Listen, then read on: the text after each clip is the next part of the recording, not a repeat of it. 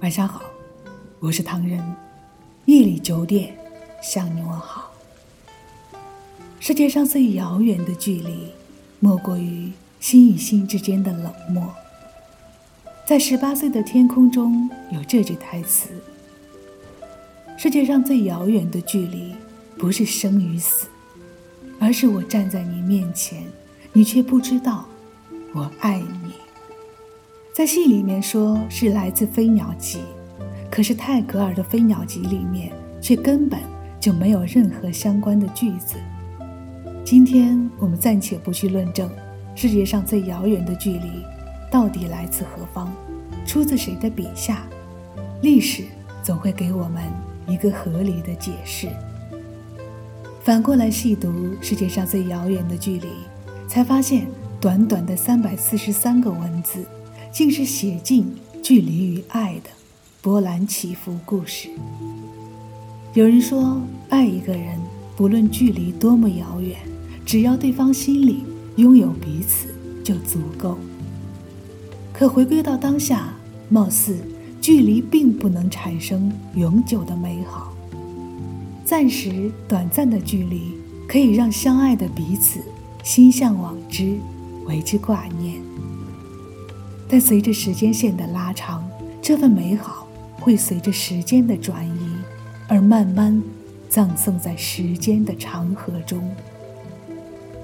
而此刻正在聆听节目的你，觉得世界上最遥远的距离应该是一份怎样的画面和期待呢？The furthest distance in the world is not the way from birth to the end. It is. When I stand in front of you, but you don't know I love you. The furthest distance in the world is not when I stand in front of you, you don't know I love you. It is when my love is bewildering the soul, but I can't speak it out. The furthest distance in the world is now that I can say I love you. It is after missing deeply into my heart. I only can bury it in my heart. The furthest distance in the world is now that I can say to you, I miss you. It is when we are falling in love, but we can't stay nearby. The furthest distance in the world is not we love each other but can't stay together.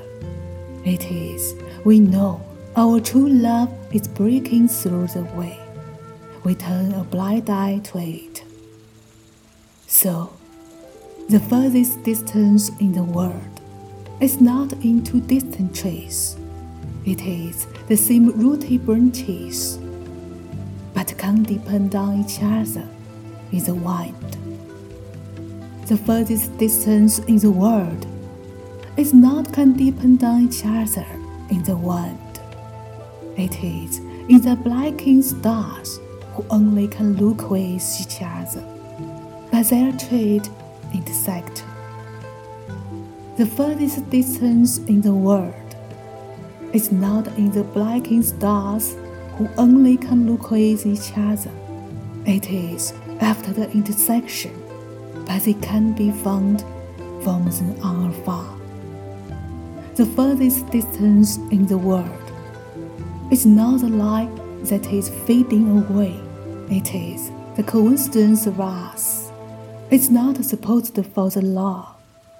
The furthest distance in the world is a love between the bird and fish. One is flying in the sky, the other is looking upon into the sea.